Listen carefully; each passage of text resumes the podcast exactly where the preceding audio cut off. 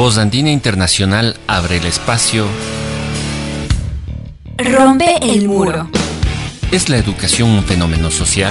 ¿Se puede hablar de educación sin hablar de pedagogía? ¿Es lo mismo escolarización que educación? La discusión de estas y muchas más preguntas en Rompe el muro. Un programa para docentes, estudiantes y para todos aquellos interesados en la educación.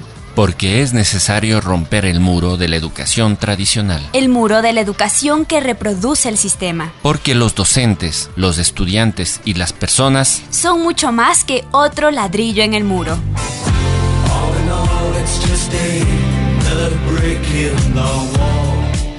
Ya comienza Rompe el muro. Rompe el muro.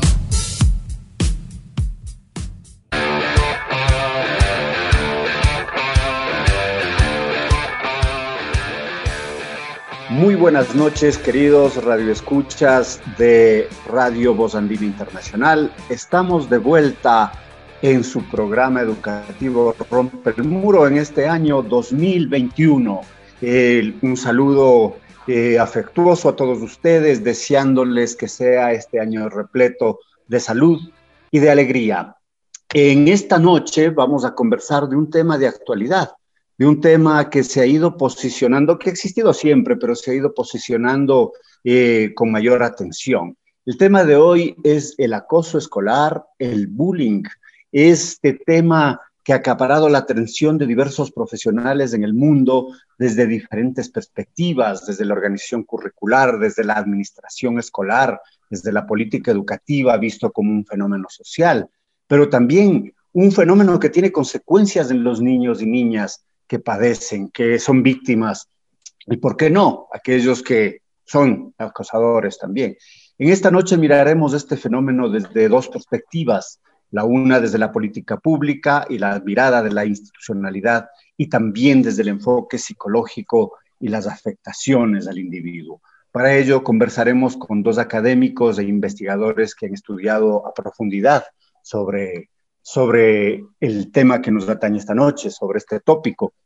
Conversaremos con Pablo Ormaza y Luisa Daniela Miño en esta noche que llegamos a nuestro programa 30, 30 programas que rompe el muro analizando la realidad educativa. Y nuestros eh, invitados, pues son, les decía, Pablo Ormaza, psicólogo educativo y orientador vocacional, tiene una maestría en intervención social en sociedades del conocimiento, es maestrante en innovación educativa en la Universidad Andina Simón Bolívar, ha cursado estudios de políticas sociales para niñez y adolescencia en la Universidad Politécnica Salesiana y tiene un diplomado en Derechos Humanos por el Centro Latinoamericano de Derechos Humanos con sede en Mendoza, Argentina. Es consultor educativo y psicólogo en algunas instituciones educativas de la ciudad de Quito y ha desempeñado funciones en la administración gubernamental. Es miembro de la International Association for Educational and Vocational Guidance y de la Red Latinoamericana de Profesionales para la Orientación. También nos acompaña Luisa Daniela Miño, abogada graduada en la Universidad Internacional SEC del Ecuador, magíster y especialista en políticas educativas por la Universidad Torcuato Di Tella en Buenos Aires, Argentina. Es consultora en política y gestión educativas, se ha desempeñado como docente en el nivel primario y secundario en instituciones educativas de Quito. Sus áreas de investigación incluyen política educativa, legislación educativa, disciplina, convivencia y violencia escolar, además de derechos y participación de los adolescentes. Con estos dos invitados y con estos dos especialistas en el tema vamos a iniciar esta noche. Pablo, bienvenido, buenas noches, un lindo 2021 para iniciar un tema conceptual. ¿Es lo mismo hablar de bullying y de acoso escolar? tomando en cuenta códigos culturales y lingüísticos de cualquier grupo, de un grupo estudiantil, digamos, ¿en qué situaciones se puede decir que hay bullying y en cuáles no? Muchas gracias. Bueno, muy buenas noches con todos los que nos están escuchando, pues, y qué interesante abordar uno de los temas que de alguna manera, pues, está latente ya desde hace algún tiempo dentro de las dinámicas escolares, ¿no? Y es justamente el acoso, el bullying o la violencia entre pares. Si bien, como has mencionado, estimado Alexis, pues eh, la violencia lamentablemente se gesta en cualquier espacio, dentro del espacio escolar se puede visibilizar a un tipo específico de violencia sin que éste no exima a la presencia de otros tipos de, violencia, ¿no? Entonces, quizás yo aquí, antes de un poco contextualizar si es lo mismo acoso o bullying, sí es necesario partir de lo que implica la violencia. En ese sentido, eh, eh, la Convención de los Derechos del Niño en 1994 establece que eh, la violencia es un problema social. Lamentablemente es un problema social de larga data y que afecta influye, afecta el desarrollo integral de las personas, ya que detrás de este acto violento está viene una vulneración de los derechos. Para esto, eh, la Organización Mundial de la Salud también establece un concepto genérico de violencia, ¿no? Y es que es justamente el uso intencional, ya que hay una variable importante, intencional de la fuerza o el poder físico y que se puede manifestar a través de amenazas, a través de agresiones, frente a una persona o a un grupo de personas que eh, tengan características diversas. Estas, estas, violencias, estas amenazas pueden provocar daños, muertes, puede causar eh, trastornos de desarrollo en las personas. Entonces, eh, bajo este gran paraguas de lo que implica la violencia, hay un elemento importante y es la desigualdad de poder. La desigualdad de poder que existe entre la víctima un potencial víctima y un victimario. Entonces, si nosotros analizamos el, concepto de la violencia, vamos a ver que existen muchas clasificaciones de la violencia. Eh, una de las más aceptadas es la que se establece por la Organización Mundial de la Salud, en donde se divide la, la violencia por las relaciones que existe entre la persona agresora y la víctima, sería una gran categoría, y la naturaleza propia de la acción, de la acción violenta. Entonces, si tomamos en consideración estos dos elementos, la relación de la persona agresora y la, naturaleza de la acción, vamos a ver que se puede, hay un sinnúmero de mezclas de tipos de violencia. Puede haber violencias autodirigidas, interpersonales, violencias colectivas, violencias psicológicas, violencias físicas, violencias sexuales, ¿no? Todo parte justamente de, esta, de esta relación. Ahora bien, considerando que dentro de las violencias hay una categoría que es la, que se gesta por la relación víctima-agresor, dentro de esa categoría está la violencia entre pares. Y la violencia entre pares es justamente este tipo de vulneración de derechos que está de alguna manera matizado o que se, se ve con mayor, con mayor relevancia dentro del espacio escolar.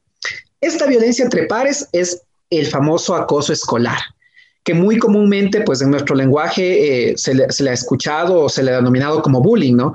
Recordemos que el bullying es un término eh, inglés. De hecho, en Estados Unidos se habla de las, del school bullying, que sería el, el acoso escolar. Entonces, conceptualmente, el acoso, la violencia o la intimidación escolar son lo mismo. Pero si nosotros basamos pues un análisis muy pormenorizado considerando los tipos de violencia y las caracterizaciones que éstas tienen, pues el acoso escolar es propio de este acto reiterativo que puede gestarse dentro de un espacio educativo. Ahora bien, aquí hay un elemento importante. Y es que, si bien muchos decimos, no, bueno, eh, en la escuela se puede gestar un sinnúmero de violencias, pues, y en efecto, eh, eh, en, un, espacio escolar podemos ver violencia física, psicológica, sexual, la negligencia es un tipo de violencia, la omisión es un tipo de violencia y bueno, por la coyuntura sanitaria mundial también estamos experimentando tipos de violencia virtual. Eh, el acoso escolar tiene una característica y es la intencionalidad.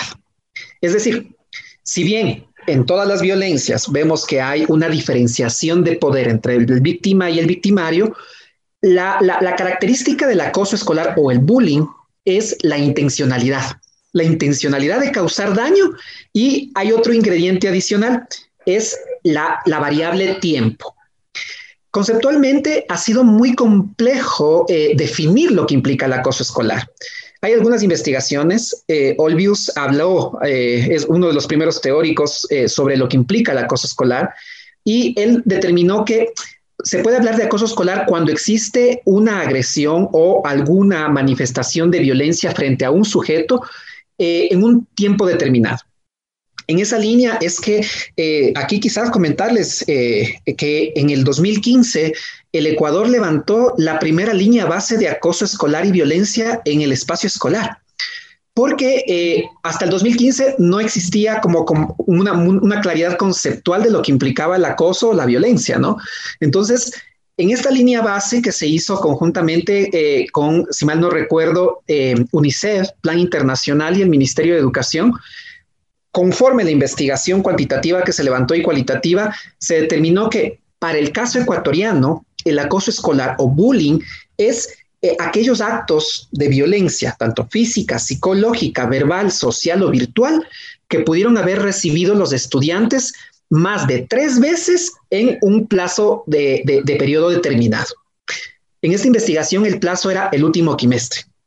Es decir, para hacerlo más sencillo, para nosotros, para nuestro contexto, el acoso escolar o la violencia entre pares, o en este caso, slash bullying, es todo acto que eh, se caracteriza por agresiones físicas, psicológicas, sexuales, verbales, virtuales, que se gestan al menos tres veces en un plazo determinado. Y en este caso, pues sería un quimestre, ¿no?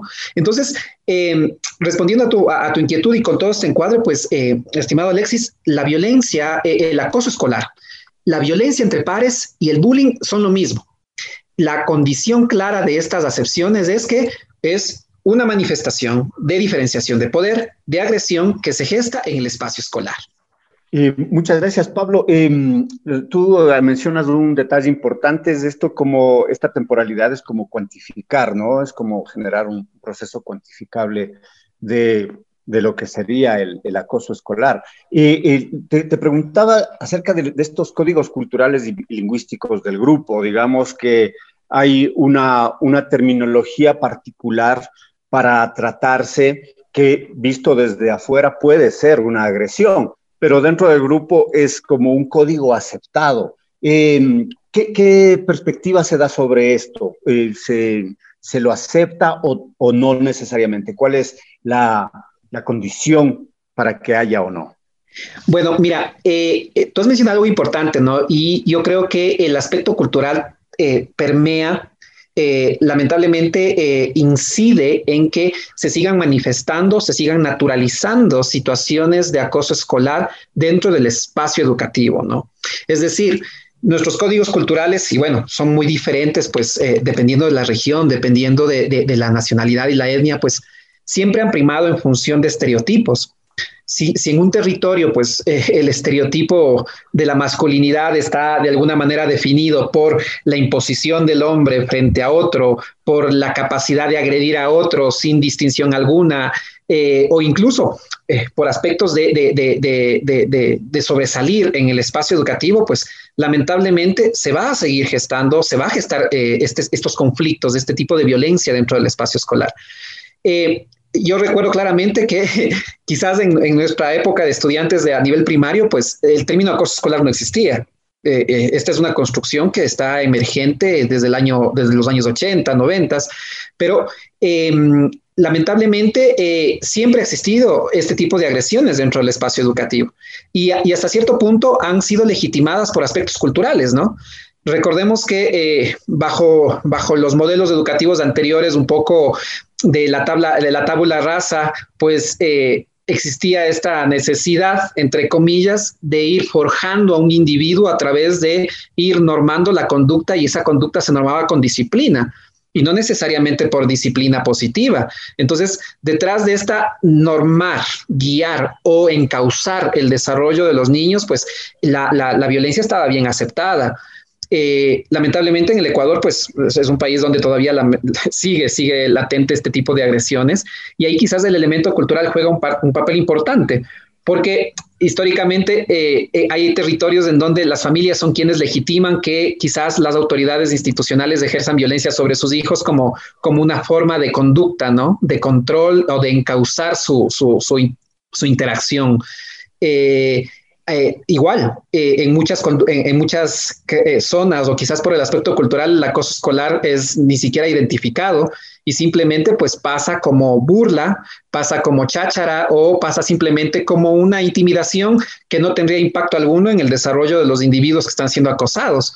Pero la evidencia ya demuestra que más allá de que no exista agresión física, el acoso escolar también tiene bastante, eh, tiene una carga simbólica, psicológica muy fuerte que a la posterior limita el desarrollo de quien está siendo agredido, ¿no? Entonces, todo este cúmulo de, de, experiencias quizás no positivas para quien está sufriendo una violencia, más del aspecto cultural, a eso súmale los estereotipos y a eso súmale incluso la creencia de la disciplina bajo una dinámica formativa, pues es un caldo de cultivo para seguir naturalizando situaciones de violencia y acoso escolar. Querida Luisa Daniela, ¿tú quieres decirnos algo? Sí, em, justamente en el tema del lenguaje y de la cultura, algo que es importante decir es que si bien eh, parte de las agresiones suelen ser apodos, nombres que se les dice, como lo ha dicho Pablo, es una intencionalidad.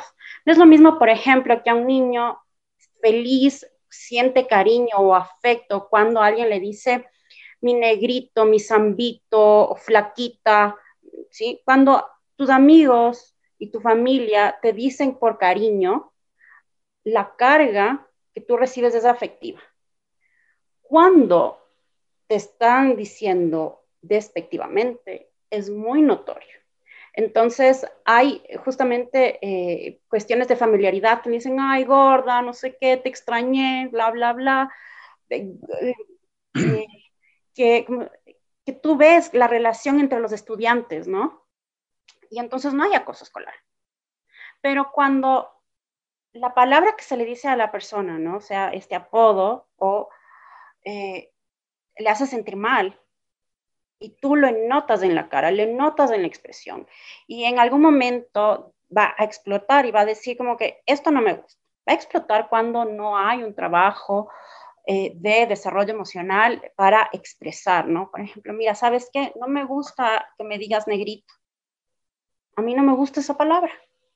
O a mí no me gusta que me digas zambito. A mí no me gusta que me digas placa. ¿Sí? Entonces, también pensando que estamos hablando de niños y adolescentes en que empieza a cambiar su cuerpo y empiezan también a aparecer las inseguridades que son propias de esta etapa de desarrollo, porque empiezas a estar más flaco, porque ves que el otro ya está eh, con barba y vos todavía no, porque las chicas ya ven que eh, están más desarrolladas, sus compañeras y ellas todavía están flaquitas, estiradas. Entonces, ahí está la situación de, del lenguaje y la cultura. Y en el tema del lenguaje y la cultura, también decir que muchas veces la gente usa la palabra bullying para decir broma. Ay, me está molestando, mamá, me está haciendo bullying. En el trabajo, ya deja de hacerme bullying, deja de molestarme. Y con este uso cotidiano de la palabra se disuelve la importancia de lo que es el bullying.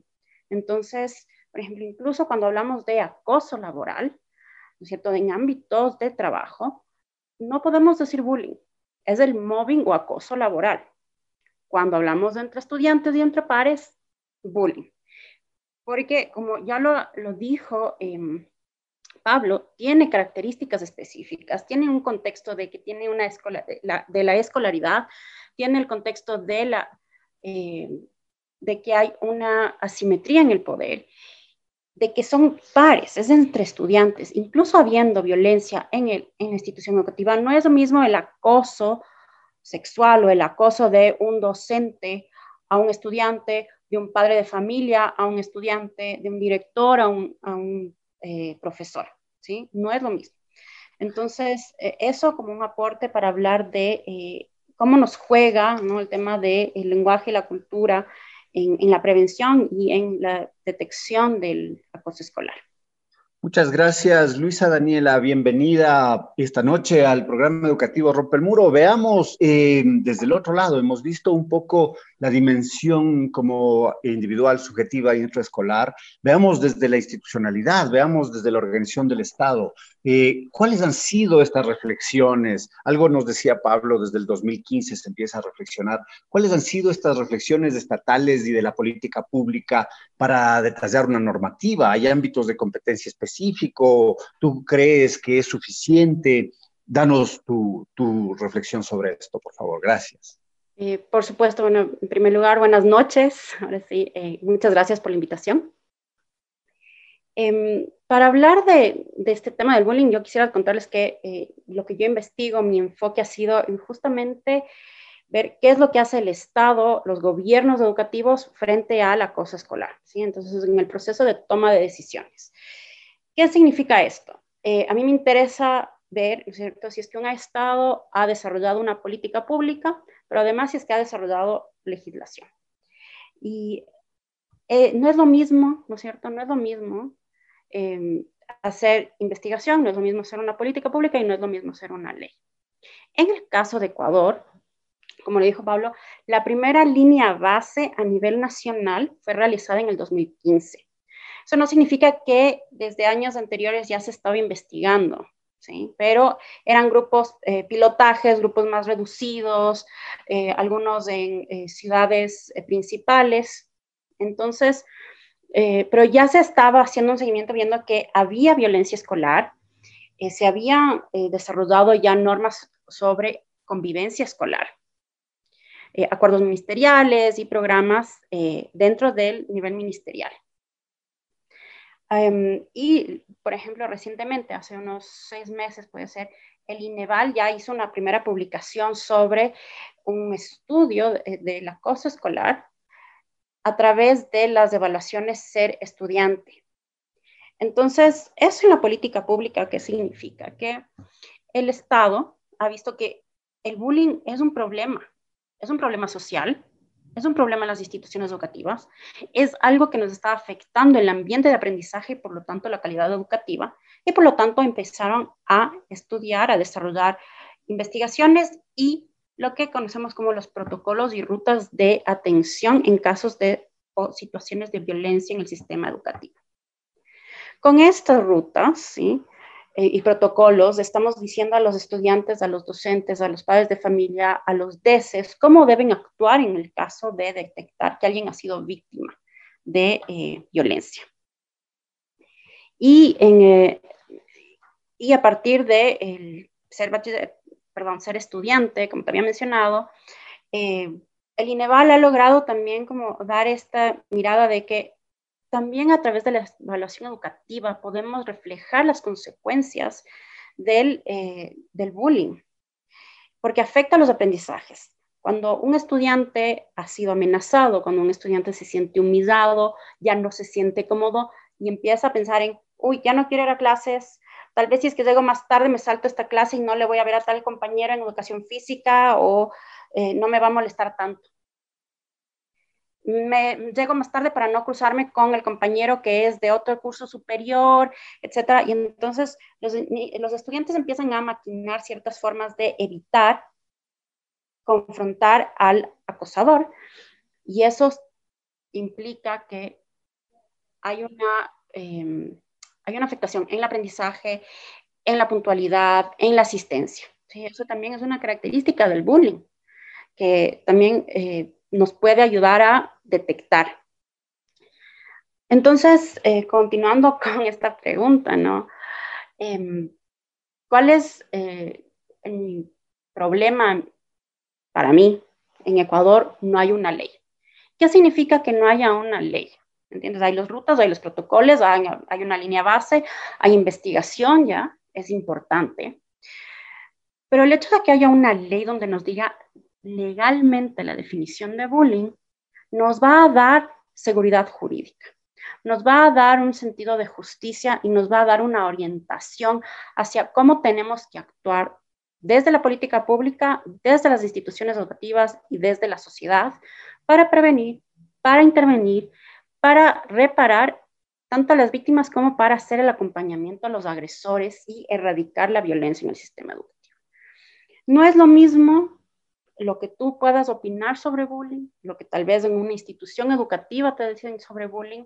Y como te he dicho, hay también esta cuestión del lenguaje y la cultura que se ha banalizado el término y entonces no sabemos realmente qué es el bullying.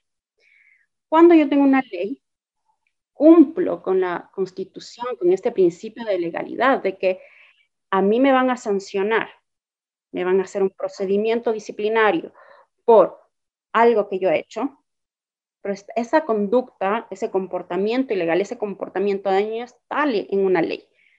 Y yo he hecho eso y además las consecuencias están previstas en la ley, ¿no? Ese daño que le he hecho a la víctima.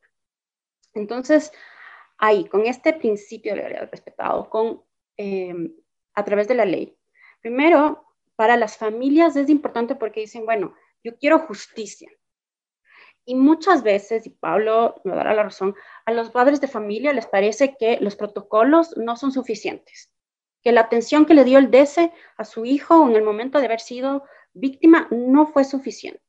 Y entonces empiezan a judicializar ¿no? los conflictos escolares, pero haciendo, arrimándose por un lado a ver qué hay, encuentro en esta ley, qué encuentro en el Código Penal, qué encuentro en el Código de la Niñez, a ver si es que algo pero no hay una satisfacción de las personas. ¿Y por qué quiero hablar de esta satisfacción para la reparación de la víctima, pero también la justicia y eh, la protección ¿no? que requiere también el agresor? Porque si es que no encontramos esta satisfacción, es difícil pasar a la fase de la justicia restaurativa. Ecuador, el Ministerio de Educación prevé también, tiene unas guías para la justicia restaurativa en casos de conflictos escolares. Pero ese es un siguiente punto en el que vamos a sanar las relaciones. Pero cuando no hay una justicia, cuando no encontramos satisfacción de restauración de la, agresión, cuando no hay un acompañamiento adecuado para el agresor para que deje de agredir, porque hay que hacer una intervención y una terapia sistémica para que el estudiante ya no vuelva a repetir este comportamiento. Em, no se trata de una medida sociodisciplinaria como se prevé, digamos, en la legislación para niñas y adolescencia, sino que eh, el bullying, eh, como te digo, tiene unas particularidades importantes, o sea, es de dónde viene esa agresión, de dónde viene ese comportamiento, qué es lo que podemos hacer como familia, como institución, como sociedad para que ya no haya ese comportamiento. Y no es simplemente, bueno, le voy a llevar a la cárcel o le suspendo 15 días. A la cárcel, digamos, si es que hay unas lesiones más eh, importantes al estudiante. Entonces, cuando eh, hay una legislación, también me da la oportunidad de crear más instituciones y de tener un presupuesto y de decir que hay otras instituciones, que no es simplemente el Ministerio de Educación, que deben intervenir en la prevención y en en la intervención y erradicación del, del bullying, puede ser, ejemplo, el Ministerio de Salud, a través de una atención, un protocolo específico para detectar casos de bullying.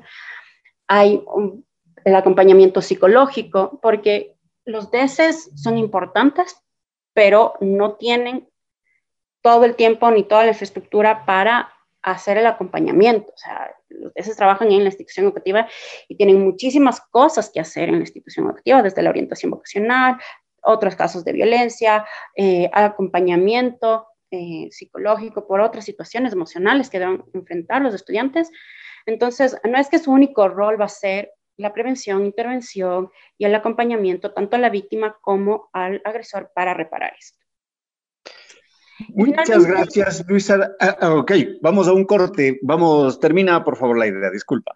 No, está bien. Y finalmente, em, porque Em, el hecho de tener una ley, ¿no es cierto? Ver que eh, es visible este tema, eh, que hay un acuerdo eh, para el nivel de cómo se va a llevar en la justicia, que el asambleísta, o sea, hay una representación, ¿no es cierto?, de quién está creando la política pública y definir estos comportamientos y los roles. Pablo ya habló de que hay un acosador y hay un, o agresor y hay una víctima, pero otro tema importantísimo en el acoso escolar es el rol de los espectadores, que hay un público. No es cualquier tipo de violencia, tiene que haber alguien ahí, varias personas que van a ver la agresión, que o van a acompañar al agresor o van a acompañar a la víctima. Y eso es una característica importante del bullying. Con esto eh, pasamos a tu pausa. Muchas gracias. Eh, vamos a un corte musical y volvemos enseguida a conversar más sobre el acoso escolar.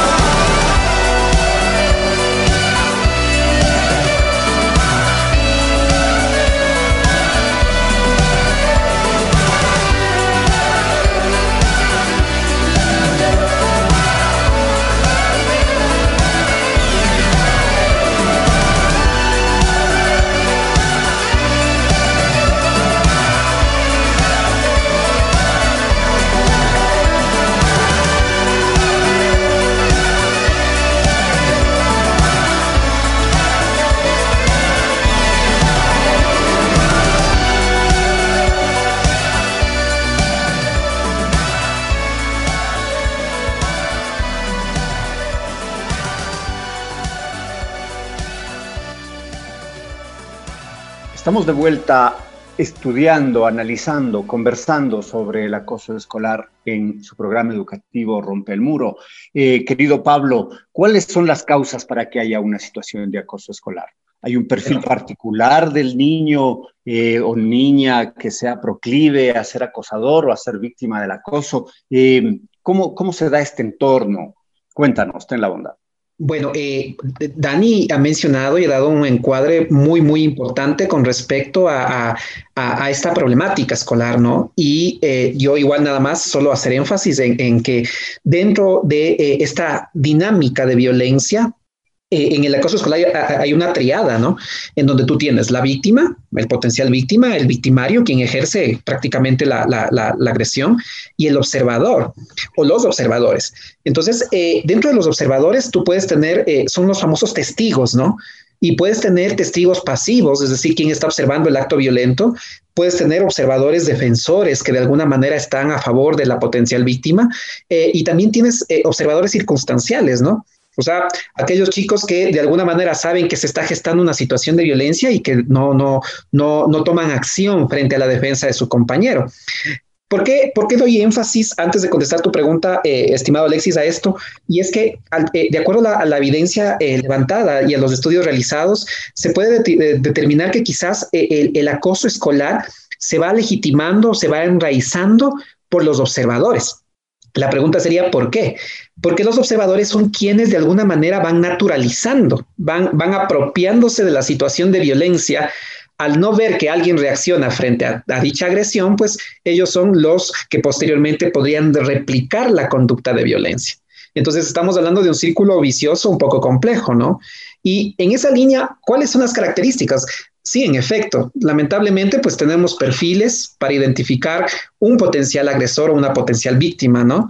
Eh, eh, una potencial víctima pues muchas veces es aquel chico, aquella chica, aquel niño, aquella niña que eh, eh, por su constitución física, por su altura, por su personalidad callada, un poco retraída, eh, no, no tiene como que la capacidad de sobresalir dentro del aula, ¿no? Entonces, estos elementos que, están más, que son más constitutivos a la esencia humana, el temperamento, la personalidad, el aspecto físico e incluso el aspecto social a nivel socioeconómico y cultural pueden constituirse en detonantes para que exista situaciones de acoso escolar. Y aquí voy a ser muy reiterativo en esto, eh, Dani y Alexis, y es que eh, el aspecto de los estereotipos prima mucho en que se geste el acoso escolar. Si un adolescente, pues lamentablemente opera en función de estereotipos de lo que implica, em, eh, qué sé yo, ser lindo, ser agraciado, ser exitoso, ser líder, y si lamentablemente esos estereotipos están reconfigurando relaciones de poder diversas, puede constituirse en un potencial acosador. ¿Por qué? Porque quizás voy a encontrar a un niño, a una niña, a un adolescente, hombre o mujer, que no tenga esas características, qué sé yo, con la tez más oscura, con la tez más blanca, más delgado, un poco más gordo, y esa característica física se puede constituir en un elemento para, eh, para hacer un pretexto, un chivo expiatorio de ejercer violencia. Eh, entonces, la víctima de alguna manera está impregnada por características eh, personales, ¿no? Personales, su temperamento, su carácter, personas un poco más calladas, personas no tan extrovertidas, eh, bajitos, quizás gordos, tez oscura, tez blanca. No hay como que una, especificidad dentro de, este perfil de la víctima. Pero en cambio, en el perfil del agresor sí podemos hablar de que estamos hablando de que puede ser niños y niñas o adolescentes que, tienen, yo me atrevería a decir incluso, eh, dificultades o no han desarrollado su inteligencia emocional. ¿Por qué? Porque estamos hablando de chicos o chicas, niños y niñas que tienen dificultades para generar vínculos de empatía, tienen la incapacidad de ponerse en el lugar de la otra persona, eh, eh, hay ciertas características de, no, de tener incluso percepciones negativas sobre sí mismo. Eh, también esta cosa del, egocentrismo, ¿no? Es decir, yo soy el centro de mi espacio, de, de, mi aula, de mi clase, de mi salón, y en función de ser este centro de la convergencia del diálogo y de la relación, pues me da el poder para yo primar sobre otros. Eh, también pueden ser chicos que eh, tienen bastante dificultad a nivel de sus relaciones familiares, ¿no? Eh, y esas dificultades se ven expresadas dentro del espacio escolar de, diferentes formas. Inasistencia, el hecho de repetir los cursos, el, rendimiento escolar. En, adolescentes quizás ya se ve marcado un poco el uso y consumo de drogas, el alcohol, el tabaco y sobre todo pues eh, la actitud, todo parte del comportamiento, ¿no? Normalmente un perfil de un potencial acosador, pues está marcado por eh, actitudes desafiantes, ¿no? Desafiantes no solo a los estudiantes menores, de, menores que él en tamaño, en edad o, diferentes en características, sino también eh, desafiantes frente a la autoridad. En este caso a los docentes, en este caso a, los rectores y a la misma familia, ¿no? Entonces, lo que podría englobar a el potencial agresor es que estamos hablando de una persona que lamentablemente tiene un limitado desarrollo de su inteligencia emocional y de capacidad para resolver conflictos. En cambio, de, la víctima, estamos hablando de que puede ser una persona, como cualquiera de nosotros, que por la influencia de la violencia es que puede anular su capacidad de resolución de conflictos y su capacidad de manejo emocional. Entonces, esos son como que los dos perfiles, Alexis.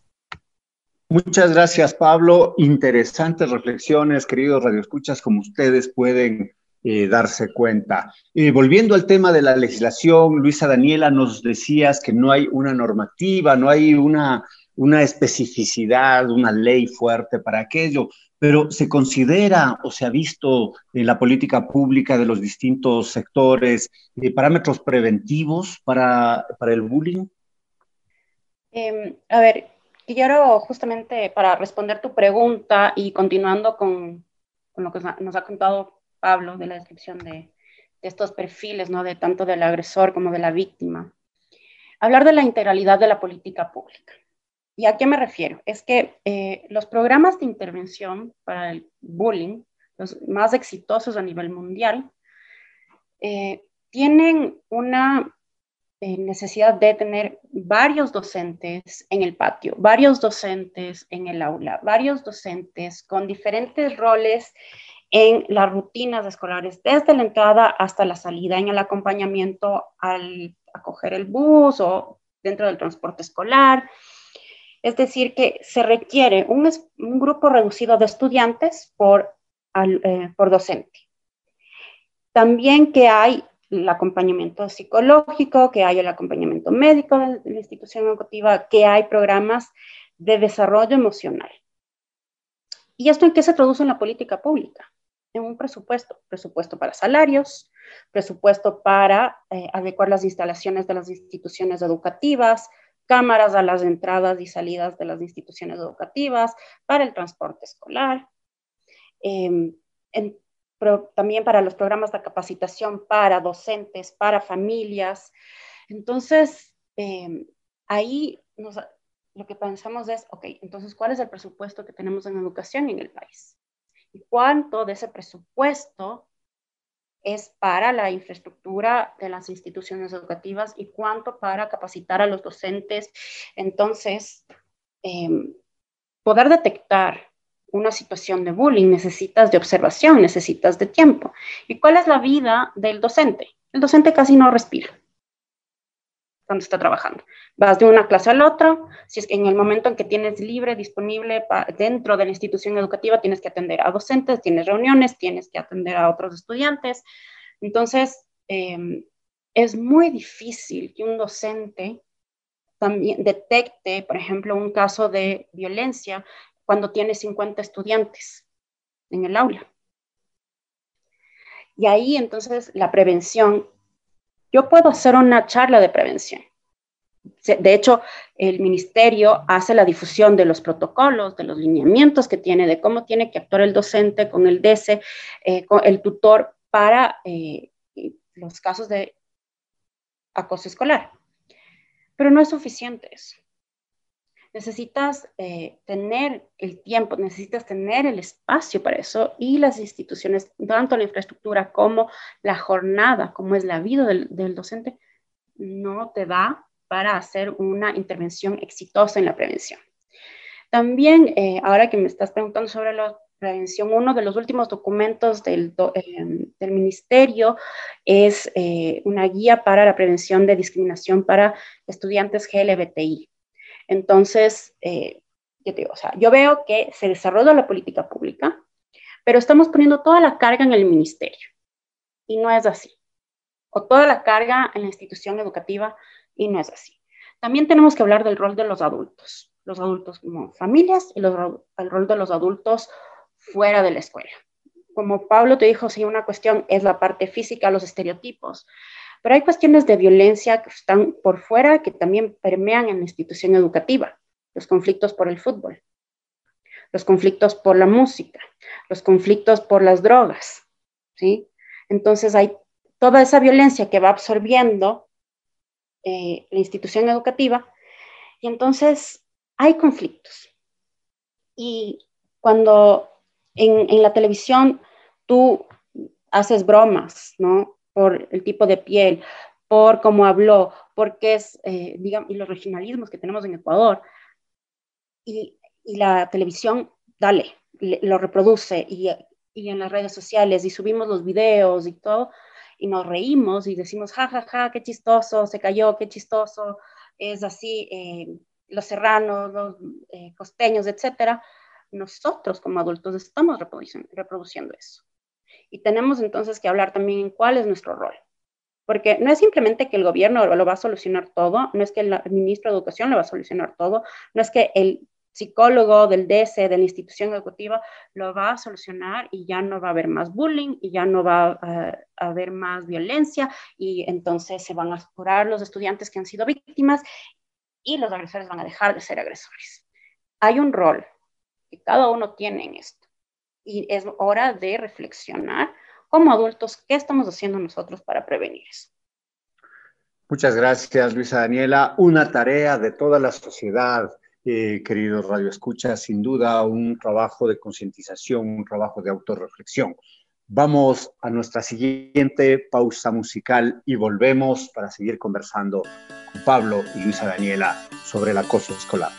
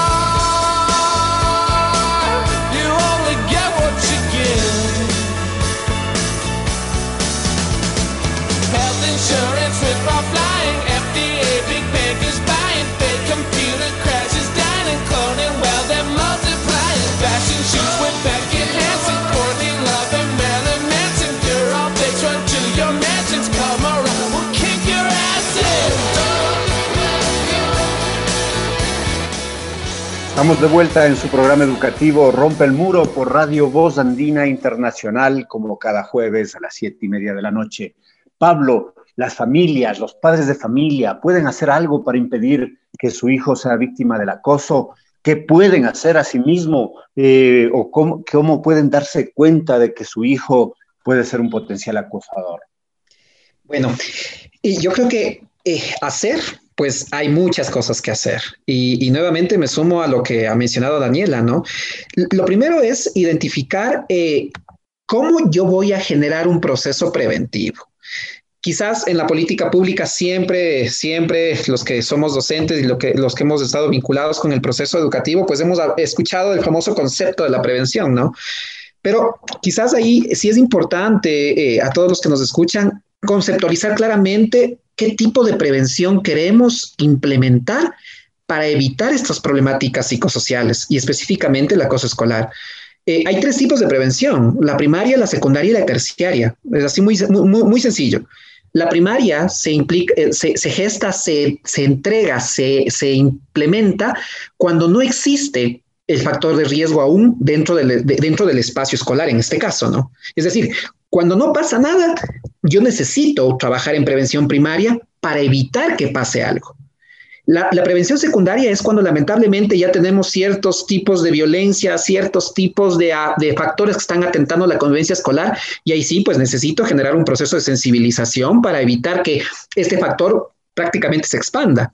Y la prevención terciaria es cuando ya lamentablemente la, situación de riesgo sobrepasó las, manos de la, fuerza o quizás la gestión institucional y ahí es necesario generar un, vínculo, un trabajo muy, muy, muy, muy intersectorial y muy de corresponsabilidad.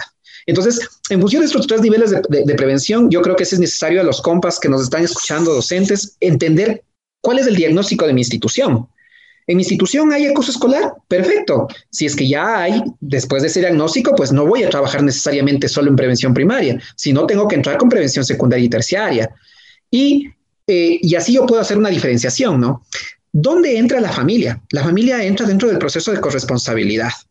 Aquí es importante mencionar que, insisto, recordemos que los niños, niñas y adolescentes de alguna manera están en proceso de entender, de, construir narrativas y de reconstruir la realidad. ¿Cuáles son los referentes para construir esa realidad? Pues lo que veo en la televisión, como decía Daniela, lo que estoy viendo en la calle, lo que estoy viendo dentro de mi hogar. Si la familia no tiene un buen, un adecuado desarrollo de sus conflictos al interno de, lamentablemente eso se podría exteriorizar en el espacio escolar. Ahora, ¿cuáles pueden ser las herramientas para trabajar en la prevención? Yo siempre apuesto a un concepto maravilloso que la Organización Mundial de la Salud lo construyó en el 93 y que, bueno, pues con el paso del tiempo se ha ido puliendo, ¿no? Y es el famoso, eh, las famosas habilidades para la vida. Es decir, bueno, eh, las habilidades para la vida, habilidades del siglo XXI, habilidades blandas, todos estos conceptos que de alguna manera eh, convergen en 10 principios básicos de herramientas socioeducativas o, socio, socioemocionales más que educativas, ¿no? ¿Cuáles son estos? Resiliencia, empatía, capacidad para trabajar en equipo, capacidad para solventar problemas, pensamiento crítico, pensamiento creativo, y todo esto vinculado con el desarrollo humano integral. Los padres deberían de alguna manera impulsar el desarrollo en sus hijos de estas capacidades. Niños resilientes son compañeros resilientes niños y adolescentes empáticos frente a las diferencias son empáticos frente a la sociedad. Recordemos que la violencia, y en este caso la cosa escolar, se gesta por el temor a lo desconocido, por el temor a la diversidad. Y en, ese no reconocimiento de la diversidad es de donde vienen estas manifestaciones de agresión frente a ese desconocimiento, ¿no? Entonces, ¿cuál es el rol de la familia? Pues prácticamente impulsar el desarrollo en sus hijos y dentro de su mismo núcleo familiar la resiliencia, la empatía, la asertividad. El, no me gusta utilizar la palabra tolerancia porque la tolerancia de alguna manera cae en, en, un principio que no garantiza un derecho. Yo creo que lo, lo que deben hacer los padres es trabajar e impulsar el reconocimiento de las diversidades, sean cuales sean estas, como parte de la riqueza humana. Y eso pues se hace a través de un acompañamiento que se puede brindar dentro de las instituciones, eh, un trabajo parental para resolución pacífica de conflictos, ir un poco deconstruyendo estereotipos que uno va viendo y naturalizando, algo importante es trabajar con los hijos también sobre el fracaso y el éxito, ¿no? Lamentablemente en esta sociedad un poco posmoderna y orientada al capital al 100%, siempre estamos estimulando a nuestros hijos de que somos buenos para todo eres exitoso. Levantó una cuchara, perfecto, lo hiciste muy bien. Eh, puso la basura en el, eh, no sé, un papelito en el basurero, excelente, eres maravilloso. Perfecto, la motivación es válida, pero también recordemos que hay cosas básicas que no necesariamente requieren estímulos de premiación frente a una actitud humana común. Entonces, estos elementos de reconocimiento también nos permiten trabajar en los niños y niñas el fracaso y el éxito porque también muchos, muchas acciones, muchas respuestas de violencia se producen por no tener adecuados mecanismos de control de la frustración. Lo último, y yo creo que es la fórmula mágica para todo, eh, comunicación más comunicación es transformación. El lenguaje. El lenguaje. Yo creo que por más duro que pueda ser una información, por más difícil que pueda ser abordar quizás el, crecimiento de los niños, las problemáticas de los adolescentes, el diálogo es lo que va a primar siempre para resolver pacíficamente los, conflictos. Y aquí termino con lo que decía Daniela, ¿no? Eh, si bien dentro de las políticas educativas se ha hecho esfuerzos necesarios y, e importantes para poder trabajar en sociedades y en comunidades armónicas, hay mucho que hacer. Y hay mucho que hacer porque todavía necesitamos seguir premiando en la corresponsabilidad de todos y todas para incidir en estas problemáticas. Recordemos que eh, las problemáticas psicosociales de los chicos, de los niños y niñas yo siempre digo, están encadenadas. Es decir, si yo tengo un niño que, es víctima de violencia, de acoso, de acoso eh, escolar, quizás ese niño es propenso también a experimentar uso y consumo de drogas. Y si ese niño, además de experimentar consumo de drogas, potencial consumo de drogas, no tiene una comunicación efectiva con su familia, estamos también nuevamente exponiéndole a un tercer problema psicosocial que puede verse reflejado en su desempeño escolar, en su conducta. Si ese niño no está siendo atendido ni por su familia, tiene exposición a drogas, está siendo vulnerado sus derechos dentro del aula por sus compañeros, ¿qué es lo que le queda? Lamentablemente, y eso es lo que se pudo determinar, recuerdo claramente en la línea base de acoso escolar del 2015, muchos de los chicos, niñas que se expusieron a acoso escolar pensaron, pensaron por una vez suicidarse y el suicidio pues prácticamente ya es la punta del iceberg de toda esta escalera de violencia que pudo haberse evitado con la comunicación. Muchas gracias, Pablo. Querida Luisa Daniela, hemos hablado sobre los temas acuciantes relativos al bullying en nuestra sociedad y si quieres subrayarlos, pues eh, por favor hazlo. ¿Qué temas desde la política pública deben entonces generarse, a más de una ley, como lo mencionabas?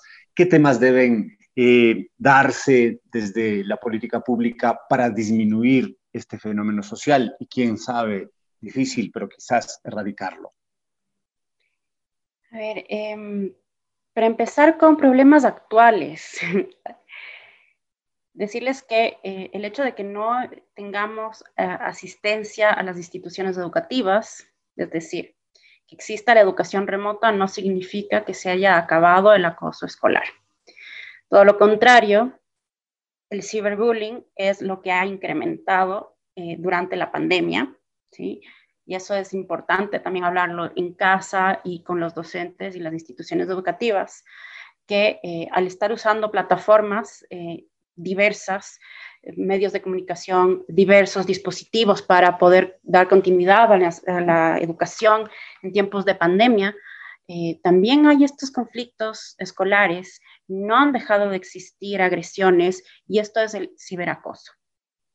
Y vamos a tener que hablarlo y vamos a tener que ver cómo intervenimos en esto. No, no se ha hablado ¿sí? de cómo debe ser la intervención en esta situación virtual. En este contexto también decirles que em, en el ciberacoso, ¿no? que consiste en publicar a través de dispositivos, uso de Internet, plataformas, redes sociales, las agresiones a los estudiantes.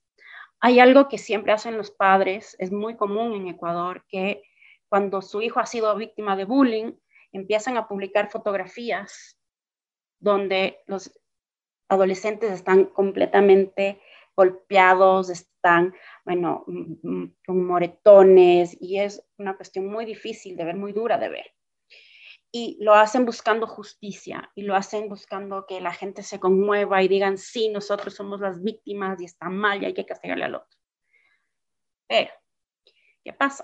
Que en, en lo que se llama el acoso escolar, el agresor busca humillar, busca, eh, eh, hay esa intencionalidad y el hecho de que se vaya a los espectadores virtuales, ya no es simplemente el espectador, la gente de la comunidad educativa. Se trata de cualquier persona como nosotros que estamos aquí discutiendo, que vamos a internet y de pronto empiezan a llovernos de estos videos en las redes sociales. Y eso le satisface a la intención del humillar del agresor. O sea, los padres suelen hacer más daño a sus hijos al, publicando al publicar las fotografías y los videos. Entonces, eh, eso yo lo considero un problema que valga el espacio hablarlo en este momento. Desde la política pública, ¿qué es lo que debería generarse ahora? Nuevamente, pongamos en contexto que Ecuador está trabajando muy recientemente, no podemos comparar a 50 años de trabajo en los países nórdicos o en otros países, en asiáticos o Estados Unidos. En el caso de Ecuador, que es algo muy reciente, tenemos muchísimo que trabajar. Por ejemplo, un observatorio de violencia escolar para hacer la detección casuística, ver eh, en qué región, en qué contexto, en qué edad hay mayor violencia escolar, mayores episodios, en qué momento. De hecho, cuándo van a haber exámenes finales, en nuestro caso serían los trimestrales, para el caso de Ecuador, lo que suele decirse es que hay más episodios de violencia cuando hay exámenes. ¿Por qué? Por el estrés. Los estudiantes están estresados, crece la intolerancia, hay mayores niveles de acoso escolar. Entonces, necesitamos una institución que haga la investigación, que haga la prevención, que constituiría un observatorio de violencia escolar. Dentro de la política pública también es importante hablar de esta relación en formar a eh, médicos, no solo los médicos escolares, sino que los médicos que eh, atienden en los centros de atención primaria eh, para detectar a quienes son víctimas de bullying. Hay toda una línea de medicina de adolescentes para detectar cuando en realidad es un bullying, hay los trastornos eh, psicológicos y hay muchos estudiantes que somatizan eso. Entonces, eso por otro lado. Y también en la política pública, nuevamente, eh, promover que haya una ley, una legislación sobre bullying, que sepamos las autoridades cómo actuar, que ver que nos intervenimos todos como sociedad para disminuir eh, los episodios de violencia, eh, una política pública que, ojo, sin eh, afectar a libertades como la libertad de expresión, sí promueva que haya menos violencia en los medios, que si es que hay espacios violentos haya una, una información o una reflexión después de eso, promover eh, espacios o que nos informen a dónde podemos acudir cuando necesitamos ayuda y no queremos ir a, decirle al papá o mamá que le están pegando o que se siente humillado el estudiante o que tal vez le da miedo decir al docente, tutor o de ese porque, qué sé yo, tal vez es nuevo en la escuela, ¿no es cierto? Entonces, eh, eso, y difundir los protocolos, difundir las instituciones, crear nuevas instituciones y crear un presupuesto y nuevamente, pensar en que necesitamos más psicólogos para los DESES, entonces necesitamos más presupuesto, necesitamos reducir la cantidad de estudiantes en las clases en relación a los docentes, es decir, más docentes y más clases, no te estoy diciendo que no hayan estudiantes, sino que hay que, hay que contratar más docentes, esos son salarios, necesitamos un presupuesto para la prevención del acoso escolar. Muchas gracias, Luisa Daniela, muchas gracias, Pablo. Eh, gracias a ustedes también por sintonizarnos cada jueves. Muchas gracias a Karina Torres que está desde los controles técnicos haciendo posible este programa. Un fuerte abrazo a todos, queridos radioescuchas. Salud y alegría para ustedes en este 2021. Nos vemos el siguiente jueves para estudiar, conversar, analizar, interpretar otro tema educativo apasionante.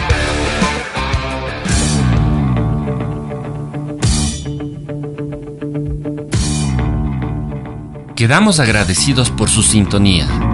El debate y análisis de los temas de la educación como un fenómeno social volverá a ustedes en una semana. Rompe el muro. Rompe el muro. Con la producción técnica de Voz Andina Internacional.